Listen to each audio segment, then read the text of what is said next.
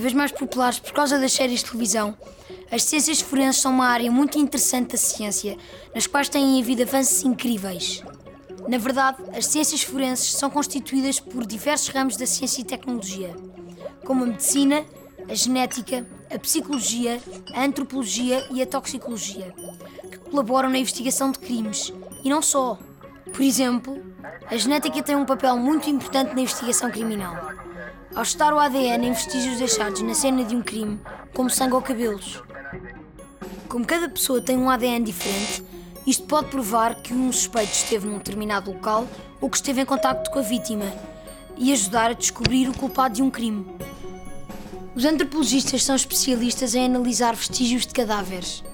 Olhando para apenas alguns ossos, são capazes de dizer se pertencem ou não a um ser humano e estimar algumas características da pessoa, como o género, a altura, se é destro ou canhoto e etc. E os patologistas forenses fazem autópsias, isto é, fazem exames a cadáveres para tentar descobrir como é que ocorreu a morte. A toxicologia recorre-se para saber se uma pessoa esteve exposta a substâncias tóxicas, veneno, drogas e álcool, por exemplo.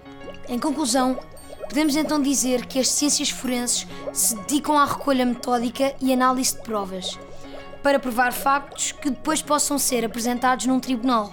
E assim, temos a ciência e a justiça de mãos dadas.